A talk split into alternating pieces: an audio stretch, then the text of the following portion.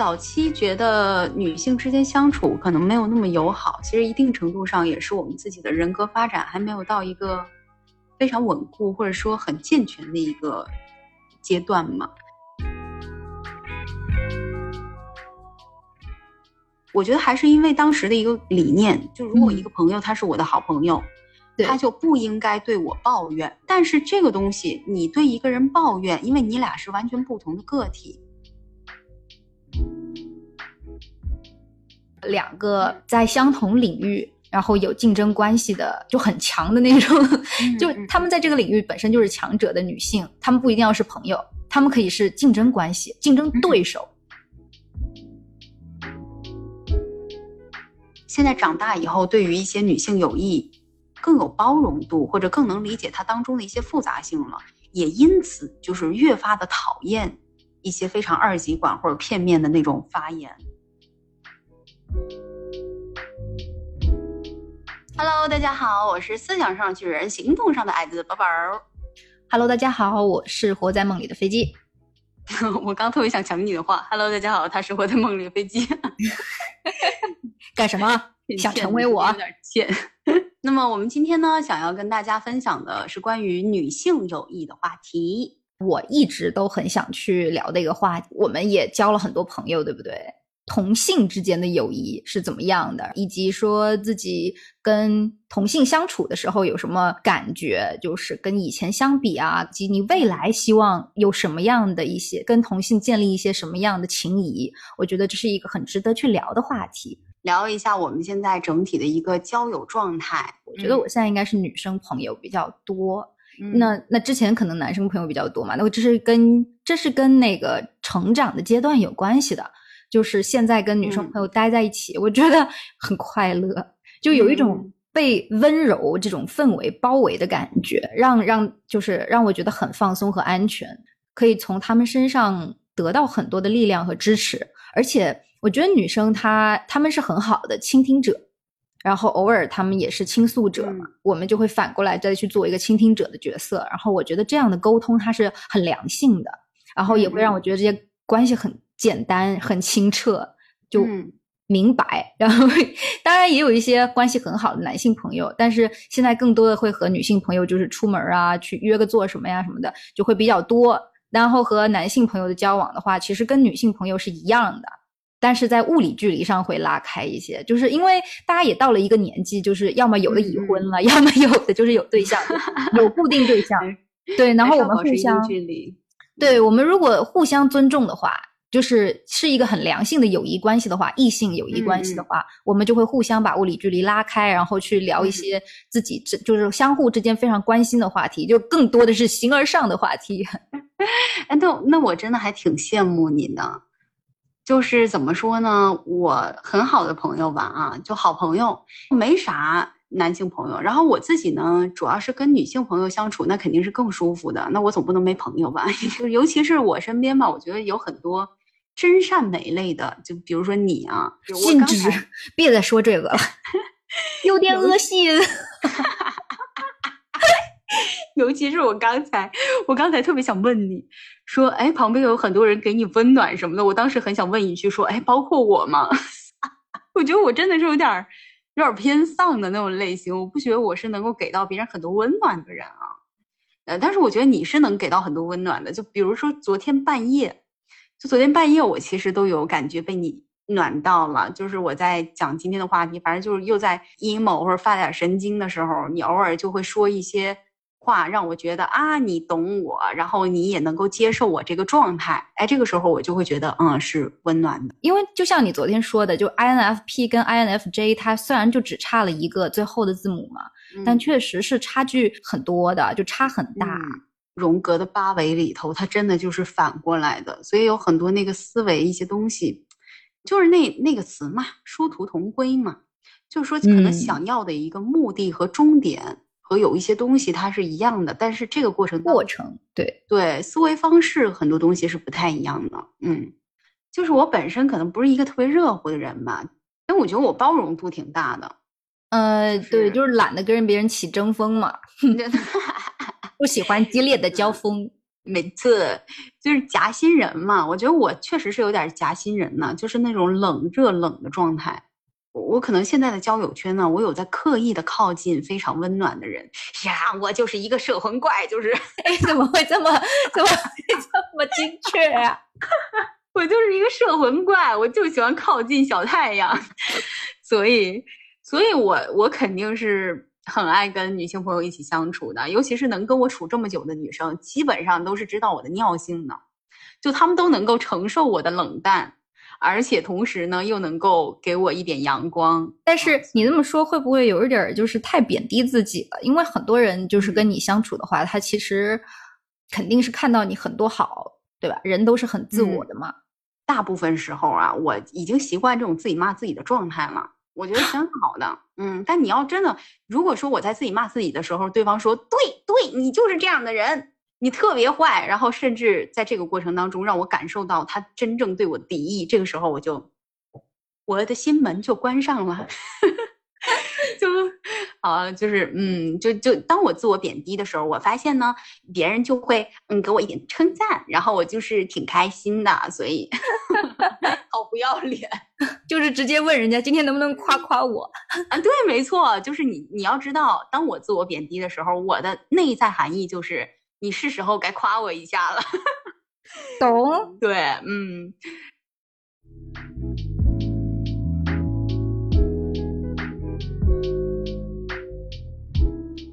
首先，影视剧和书籍里专门讲女性友谊的，我看的非常少。污名化其实很常见，就是你刚才讲的，包括一些内容，甚至有一些它可能就是标题很有意思。嗯然后包括一些问题，什么防火防盗防闺蜜之类的啊，哎，不少影视剧里头啊，近几年呢，嗯，抢闺蜜男友之类的情节还是有的。还有就是在早些时候呢，电影《小时代》里头，塑料姐妹花嘛，对吧？就对你得撕成那样，然后才感情越撕越越稳固那种。嗯，对。然后还有那个重色轻友啊这种词，其实我都不是特别爱听。嗯嗯。是这样，我觉得非常片面化的一些东西，我都不是很爱听。是的，是的，哎，我很，我很同意，就是你刚说的片面化这些词，把很多东西都打得很扁平。我基本上每年都会有一到两个月会疯狂的补恶补当年的韩综或者韩剧。前两年啊，有档综艺，我不知道你有没有看过，叫《单身即地狱》。呃，有啊，没有看过，但是在一些 UP 的吐槽中看完了。然后里面的那个那个谁，那个叫什么雅，我有点忘了，就里面的那个非常受大家欢迎的那个女生，嗯，不直接说名字了啊，就那个女生，她广泛的活跃于各大社交平台，然后被别人引用。去说一些啊，女生我们就应该活成这样子的话，就有一段时间啊，在那《单身即地狱》这部综艺火了以后，就会有铺天盖地的这种文章。其实你没有看过这部剧，你也是看过这个女生的脸呢，一定。那你说这种它本身就是一个雌竞节目啊，它里面它刻画了很多女性之间的勾心斗角。与与其说雌竞，它里头也有雄竞哈，就是男生与女生之间互相争抢的。这种东西上有的，他刻画了很多里面的勾心斗角，但是我觉得他啊，他里面有一个东西是什么呢？就是说男生他很多是放在面上的，没有那么多的弯弯绕绕的。但不知道是我的一些偏差还是怎么样，我总是觉得，嗯，它里面女生女生部分刻画的那种小心思、小心机，表面和颜悦色，内地暗流涌动的那个状态刻画的特别多。呃，其实如果说是，如果是从女性的特质以及她们就整体的一个行为逻辑来看的话，那确实是经常容易这样子。他这里面也是为了男人，嗯，为了一个我刚见了没多久的男人，然后我跟别人勾心斗角，就 是有一部分是这样的。我们虽然说啊，现在确实女性觉醒了或者怎么样，但是当里面那个让所有男人都喜欢的女生。得到了大家广泛的关注，以及这样的一部剧得到了广泛的关注的时候，它是有一定意义在里头的。那就说明我们本身的一个受众，其实还是很多女生她底子里头有一些这种想法的。不管是男生或者女生，我能理解的一个东西就是，他会希望在一个小范围的圈子里面变成一个最好。对，没错，就不管是容貌，或者是受欢迎程度，或者是你的搞笑程度什么的，嗯，就是他都想要得到关注，并且被捧在手心嘛，被大家都捧起来，这种感觉是非常好的。人嘛，他不可能方方面面都很棒，对吧？就全部都要达到 top，然后怎么的？他其实还是一个比较糟糕的竞争状态。其实这里我比较关注的一个点是，我们在说性别差异这一块儿啊，就总体的进化论的角度啊，还是说社会环境以及女性地位的一个发展啊等等角度去看，女生其实本身就是会更在意关系的和谐。对，所以很多东西她没有放在面上，她是可以理解的。可是呢，就是在综艺里头，或者说在一些韩剧里头，那种渲染出来的感觉，给人的感觉就是不是很好。它给人感觉就是女生之间的关系就是塑料姐妹花，呃，甚至我们是可以看到一些弹幕里头，就是当这个女生想要去掩盖自己的一些小心思，呃，去维护表面的一个和谐的时候，这个时候会有人在上面骂的。看吧，他又一肚子坏水了。对，看吧，看吧，他又这样了啊！这个女这个女生就是很绿茶啊，她还装作跟另外一个女生关系很好的样子。这个时候，我觉得这个氛围其实就是非常不好的。然后，但现在其实很多韩国的恋综都有这个，都有这样的一个情况啊，就本身是竞争关系，因为它是恋综嘛，嗯，恋爱综艺它就是需要去，嗯，产生或者说甚至去刻意的去。用剧本去调动，或者说去通过剪辑去渲染一种竞争的关系。对对，这样才有人看。嗯，只有这样才能够引起大家的强烈的爱憎。对，就是把他们的情绪调到最高，然后让他们说出一些过激的话。嗯，但有一些那种片面化，它可能藏得很深，就它片面化的那种渲染方式藏得很深，然后你就会发现很多人的弹幕，它体现了一个问题。就是我们仍对于这个友谊是有一个很很高的标准的，就是说他可能不允许里面有很多的所谓的小心机或者小心思，是能够看到的。我觉得它侧面是反映了这样一个问题的。是的，是的。还有，然后，但是我觉得有一些恋综里头也是能看到，就是女性相互关怀或者坦诚交往的一面呢。比如说我之前不是推荐的那个《心动的信号》吗？嗯，它最新一季里头也是有这一部分东西，就女孩子们可能聚在一起，不藏着掖着。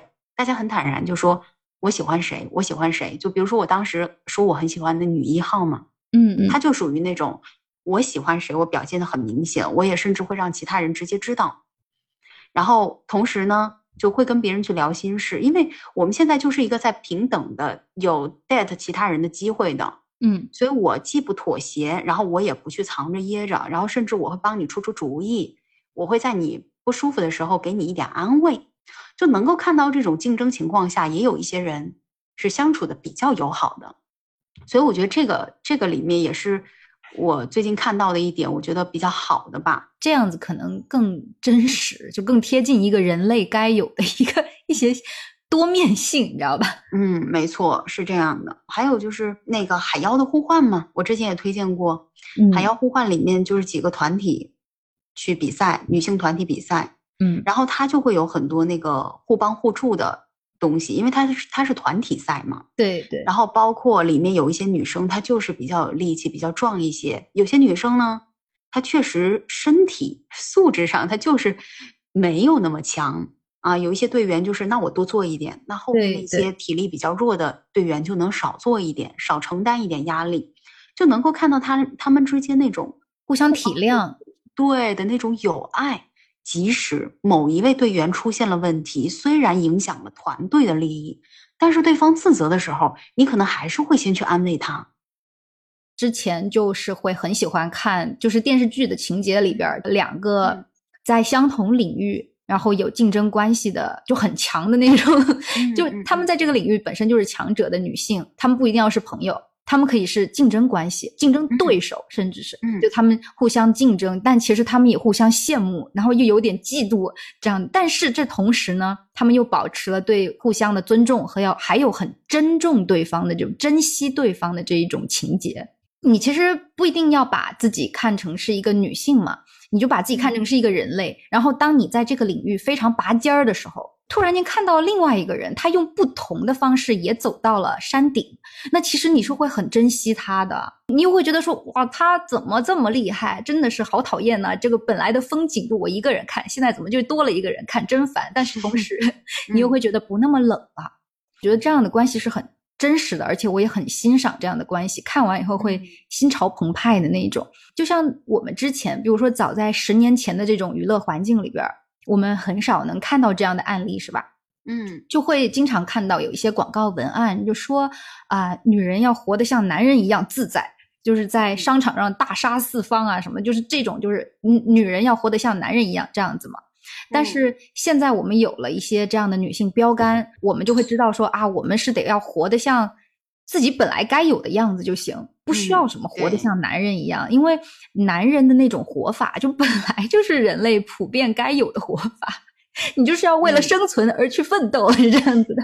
就是人生就是有竞争嘛，然后在自己擅长的领域里面有得意有失意。我觉得就是他一个环境的问题，就是如果你在这种良性竞争的环境里边棋逢对手，就会觉得。在竞争中学到对方的品质，然后也给我们自己拓宽那种认知边界，我就觉得这种关系实在是太棒了。嗯嗯，是的。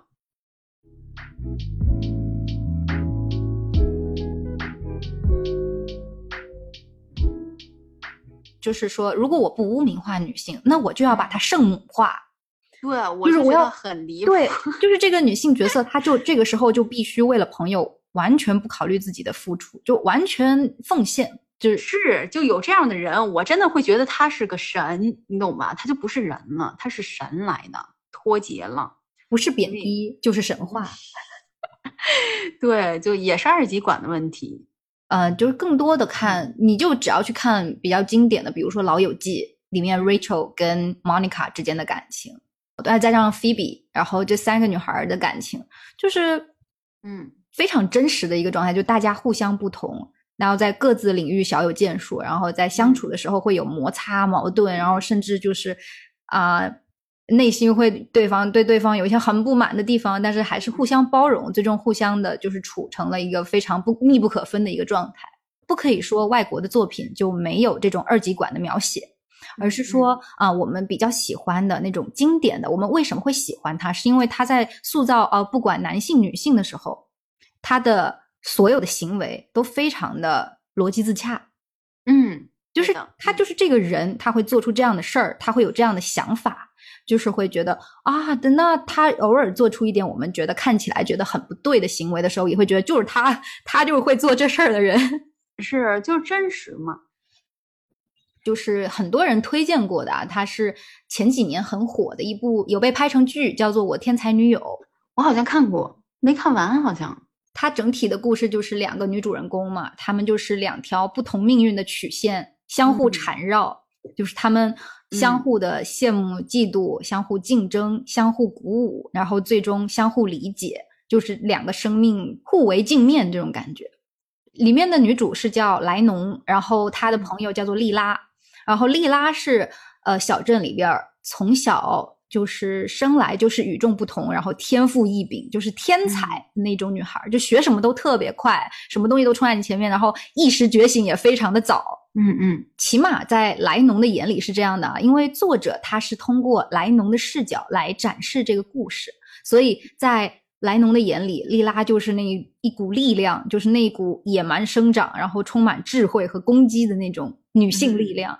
他就会从小一直去被他吸引，一直观察他，一直暗自嫉妒他，然后也会模仿他，会把他当成一个目标去追赶。从莉拉的角度来看呢，因为莉拉的家境是属于社会底层，他的父亲就是一个制鞋匠，家里是很穷苦的那，父亲又没有什么眼界，就觉得女孩子为什么要读书这样子的，就不让他继续受教育。但是莱农不一样，莱农的父亲他是呃，他们家虽然也是贫穷，但是呃，父亲会。比较积极的去培养莱农，家里很穷，他们也会攒钱让他去接受高等教育，甚至到最后能够支持他去离开小镇，到外面去念书和体验不同的人生。所以莉拉她也会耍一些小心机来表现她对莱农的这种嫉妒，比如说她会在小学生中学的考试前骗莱农说我们要一起离开小镇去看海，嗯嗯，然后目的就是为了让莱农啊这种离家出走的行为被他的父母责怪，然后就是惩罚他不让他上初中这样。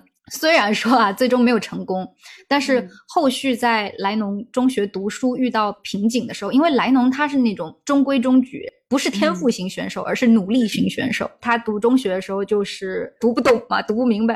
然后他在这时候遇到瓶颈了，莉拉就会用自己的方式去激励莱农奋发向上。就是比如说他们在学拉丁文的时候，莱农有点学不懂，他去图书馆发现，哎。莉拉已经把这里所有拉丁文都借完了，并且已经学完了，他自学完的，因为他就是天才。然后他就会被激励到，他说我也要好好的学，然后就狠狠学。两位女性的命运到后面就有一种双生花的那种宿命感。嗯，双生花就是说一个枝干上开出了两朵花。就是它的花语经常用来形容两个姐妹之间相爱相杀嘛，一地双花同时开放，然后一朵必须去不断的吸收另外一朵的精魂，如果不这么做的话，两朵都会枯萎。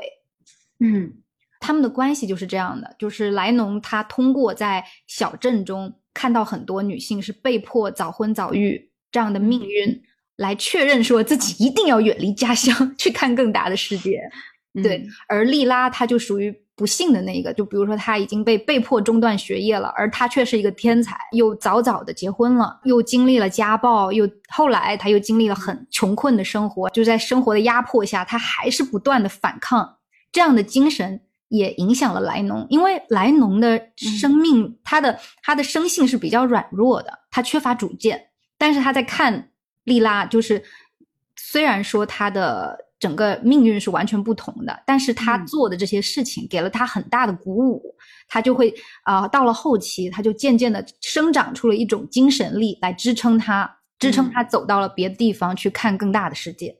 他是有四部曲嘛，《那不勒斯四部曲》，那到最后就是两个人经历了很多很多事情，到了老年，互相不联系，但是互相从灵魂深处又能明白对方的所作所为。嗯，理解理解，嗯。对，但是就是他们两个的命运是完全交缠的，嗯，就不是不是说我在这儿打了个叉，就是交错一下，他们是缠着的，嗯，那一种，看完就会让人觉得说非常的真实，嗯，而且你也会去反思，在我自己的生命、我的成长过程中，有没有遇到这么一个人，我为了去追赶他，我把他设成了标杆，我为了去追赶他，我从而做出了很多有利于自己的一些 学习行为。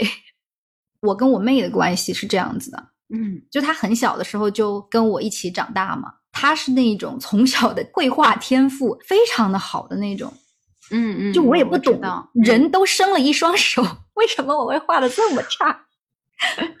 而且而且这件事情还让我收获了很多的，就是比较比较中的贬低，就是比如说自己的亲亲爸 会经常看着我俩。画的画就说你画成这样，你怎么好意思跟他一块儿画的？嗯，对，就会让我很嫉妒，嗯，嫉妒到有时候我就是会不让他画什么。就小时候嘛，他就想画画的时候，我就说咱不画画了。嗯嗯，就是这样，或者是就是哎呦会 PUA 人家，但是后来还是觉得说他确实画的太好了。非常理解，就是会嫉妒，然后也会很羡慕，就说：“哎，我要是生下来就这么会画画，那我就我又很喜欢艺术的东西，我画画是一窍不通，就会陷入对自己的就是恨其不争，又很羡慕对方。嗯，但是他也是反过来很羡慕我，因为我一个是感知性也比较强，我写的东西就比较意识流。我们就是这种互相羡慕，互相又很瞧得起对方，互相做对方舔狗一样的长大了。” 对，然后到现在，你看我们俩之间的互相支持的关系，就人人不在同一个国家或者不在同一个省的时候，我们的交流啊，还有这种互相支持的这种，嗯，都是非常的密切的，就是所以是有这种关系的。而且他确实在我看他，我觉得很羡慕他的同时，我会去努力发掘自己也发光的东西。我不能要一头没一头吧。所以我觉得，就这本书我非常的喜欢，然后我其实也非常的推荐，也会有很多女孩子在自己的成长的历程中会遇到这样另外一个女生，跟自己一起这样子进步。多名著啊，或者是呃一些小说里边看到，就是大家如果是一个家庭有好几个姐妹，然后她们就会处的跟朋友一样，就是除了亲情亲情以外，还有很多友情。就比如说大家都看过，就是《小妇人》跟《傲慢与偏见》，像马奇家四姐妹之间就是那种是亲人也是朋友的情感，还有就是《傲慢与偏见》伊丽莎白跟姐姐简。就是相互支持，互相是从灵魂的深处相互理解的这种感情，因为他们俩就是性格很不同的，一个安静，一个活泼，一一个热爱文学和自由，另外一个是期待着成为一个贤妻良母这样子的，但他们就是相互理解，然后灵魂深处是相互融合的这么一个状态，我觉得也非常的好。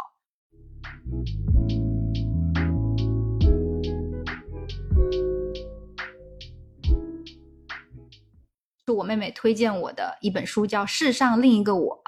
嗯嗯，它里面讲的是对双胞胎姐妹，就是林赛跟姐姐亚历克斯，他们是什什么关系呢？就是一种互为镜面，然后各自精彩，然后也各自嫉妒的这一种 关系。嗯嗯嗯，这故事讲的是说啊，林赛从出生开始，他就活在姐姐的阴影里边，因为姐姐长得是那种 肉眼可见的漂亮。嗯。就是就是人见了都会说真漂亮啊，这样的那种漂亮。然后作为妹妹，她就是非常的普通，一个像爸爸，一个像妈妈嘛。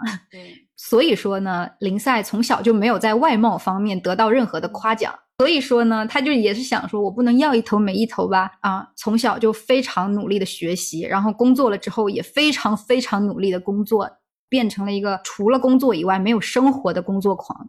他就在一次的职场竞争里边，他败给了一个能力不如他，但是在外貌上胜出的一个女同事，就这点加重了他对外貌上自己的那种不自信还有不足，他就觉得啊，就是被打击了，被撞死了，然。后他就辞职回家，回回到家乡，然后他想休息一阵子，然后再回到家，那就不得不再跟姐姐相处了嘛。那在跟姐姐相处的过程中，发生了很多的很多的事件，他就发现说，哎，姐姐其实一直也很羡慕，说从小就表现出很惊人的学习天赋，然后很聪明的自己，就是大家都在互相的羡慕，互相的看见，然后也很努力这样子。文学作品里面这种女性的关系，就是我们在生活中一直很渴求的。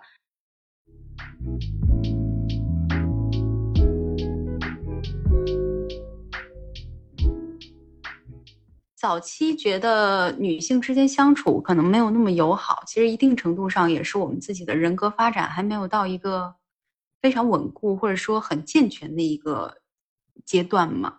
就比如说在中学时期，比较容易出现女性之间、女生们之间没有那么友好的情况。因为很多时候还是，就至少我个人的经历来看嘛，在中学的时候比较多的遇到过。我们说背刺嘛，就背后刺你一刀嘛。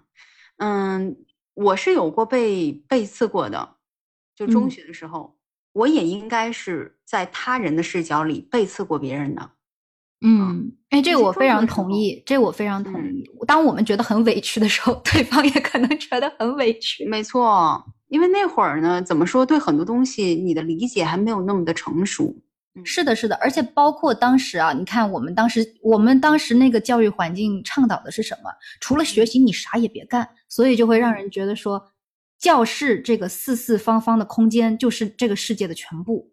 嗯，对的，就所以很多东西他看不开。我真的觉得我以前是很三八的，就有过一阶段嘛，我觉得我自己特别三八，就是会有很多道听途说。你做了什么？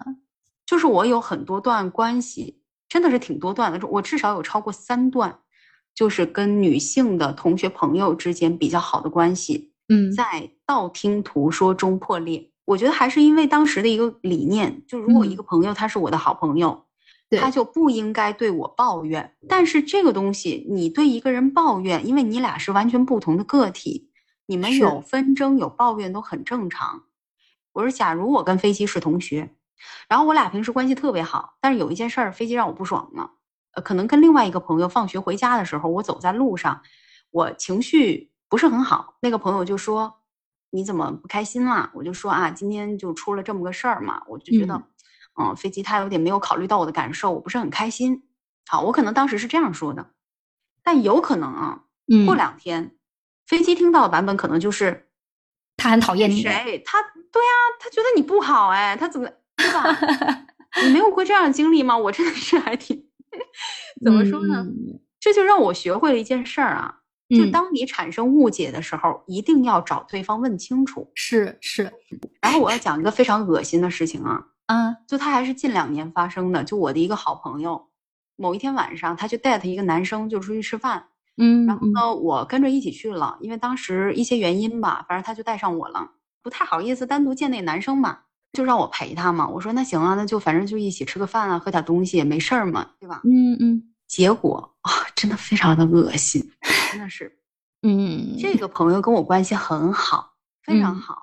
然后呢，当时那个男生，你不懂他的脑子到底是抽筋了还是怎么样？嗯。就我朋友去上洗手间的时候，我俩就是没说话，一句话没有说，就那边各吃各的东西嘛。结果我朋友回来以后，我去上洗手间了。嗯，我再回来以后，我就觉得有点不对，不太对啊。但是我没有，我我没有，当时我们都没有讲什么。然后就是这事儿过了嘛。然后那天晚上我俩一起回家的时候，就跟散会了嘛。嗯，男生走了，我俩一起回家的时候，我朋友就在旁边问我，他说：“你跟那个男生说你没有男朋友吗？”我当时就一整个震惊，我说：“我说没有啊。首先第一件事儿。”这个男生他就没跟我讲话，他就没问过我。他问我，我一定会说有的，对吧？他没问过我呀。他然后结果他一转头，哎，你说这人他到底想啥呢？我至今我不理解。就真的想挑事儿吧？对他为什么一转头就跟我朋友说？他说啊，他说那个男生，他说那个男生跟我讲，说什么？你跟他讲说你没有男朋友，然后然后我朋友他说的意思是，他觉得很奇怪，他觉得我不太可能这样讲。然后他就直接过来跟我说了，我说好在你直接跟我说了，我说根本就没有的事儿。对呀，嗯，就我就觉得太奇葩了，这真的是让我非常恶心呢一件事情。就这男的是不是是不是有幻想症啊？这世界上他有些人他就是充满了恶意，然后再一个呢，这世界上就是有很多偶然和巧合。然后还有一个也是近两年发生的，就是不能算是很好的朋友，但是是一个关系本来相对来讲还可以的。呃，工作上认识的一个女孩，我突然某一天发现对方对我有一定敌意，我就觉得很奇怪，他可能误解我了，我就第一时间我就去，我就去给他发了个小作文，然后他就很快的就给我回了个电话，我俩就把这事儿给他说开了，就是 我我没有说责怪或者怎么样，我我就觉得这些事儿我们就是得给他讲清楚。是啊，因为我中学时期真的有很多道听途说，导致我被别人印象很差，就是。嗯，或者是别人对你印象突然就差了，对，就导致了很多关系破裂的情况。就我现在就学会这件事儿，而且能够去接受很多友谊当中的一些复杂性。嗯，就比如说，嗯，就像你刚才讲的，其实如果两个朋友之间非常相像，有可能你们喜欢的男生的类型会一样，对吧？甚至可能如果你们的关系圈再小一点、再近一点，可能会同一个男生。喜欢过你，也喜欢过他，对不对？嗯，对，嗯，会有这样的情况。但是在这样的情况下，我有跟对方成为好朋友的经历。当时跟对方的关系本来没那么好，再加上中间又夹着一个男的，所以呢，也是存在很多道听途说以及心智不成熟导致的一些行为不太好的行为。嗯嗯。后来时间久了以后，或者说我们都成长了，然后因为一些。嗯，机缘巧合，然后两个人也就有接触了，以后就说开了，就道歉了。然后聊着聊着，随着时间的推移，聊的话题越来越多，就发现，哎，我们就是同类来的，然后关系就变好了。然后这个时候呢，就我也有朋友就讲，就都认识我们的朋友就说，因为以前关系不好啊，你怎么现在好了呢？嗯，但是他讲的时候，他说话的那个语气就让你觉得他在酸你。我觉得他可能不觉得这件事情应该是复杂的，但我觉得这个东西它就是复杂的。因为我现在的话，就是说我真的不会说某一个人讨厌另外一个人，他就会一辈子讨厌他；讨厌谁，我喜欢谁，我就会一辈子喜欢他，讨厌他。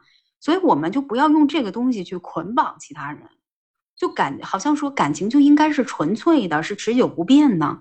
这个它真的不太可能，也很难，对吧？我觉得很多东西要看情况。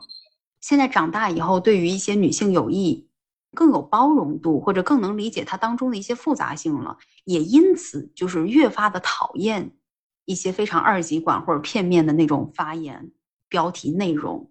嗯，就是不要再去渲染了，就它没有那么那么的高级。对，我觉得女生之间一定是有纯粹的和充满善意的部分。对。啊，但是甭指望就是对方无私奉献，咱们也做不到。所以呢，就是不要去给关系定高的标准。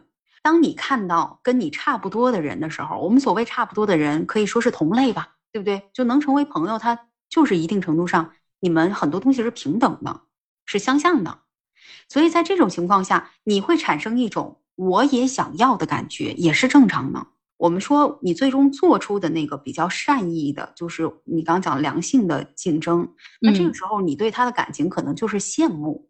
那如果说是恶意的，我们才会说是妒忌。归根到底啊，它本质上它都是我想要，我想要你现在有的某个东西，这一点是没问题的呀。只是说善意的是我去争取。啊，甚至我直接告诉你说，哇，你真好，哎呀，我真是羡慕死你了，我真嫉妒死你了，哎呀，我也有，我也有就好了，嗯，甚至直接跟对方去表达，我觉得这都 OK，但是并不意味着说我们有了这种我想要的心情，我就一定会去破坏它，会去破坏对方。但我觉得现在很多的东西，就是传递给我们的信息都是那种，好像我就不应该有我想要的这种想法，对，想要就成了原罪，我就特别讨厌。这种说法啊，因为本来我想要的这种心态就是存在的，而且很容易存在。它满足几样东西就存在，比如说我们两个很像，比如说你我们两个想要的东西很接近，然后我们两个看上去是差不多的人，但是你有我没有，或者说确实你运气更好等等，就这种情况都会让你产生那种我想要的感觉。就我想要这种感觉，也推动着你变成一个更好的人。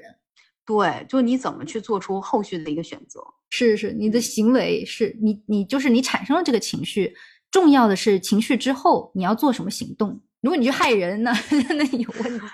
但是人品问题，这都不是是。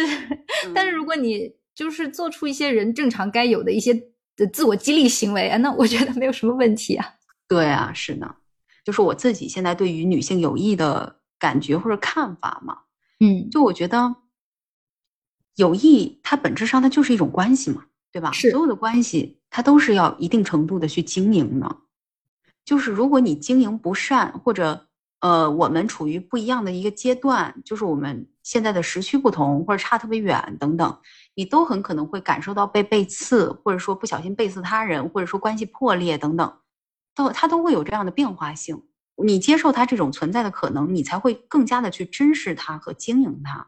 所以友谊对我来讲，就是应该是温暖的，具有依赖性的，但里面呢又会充斥着各种复杂情绪的，且这段关系会一直变化着的，需要我们去把控和经营的这么一段关系。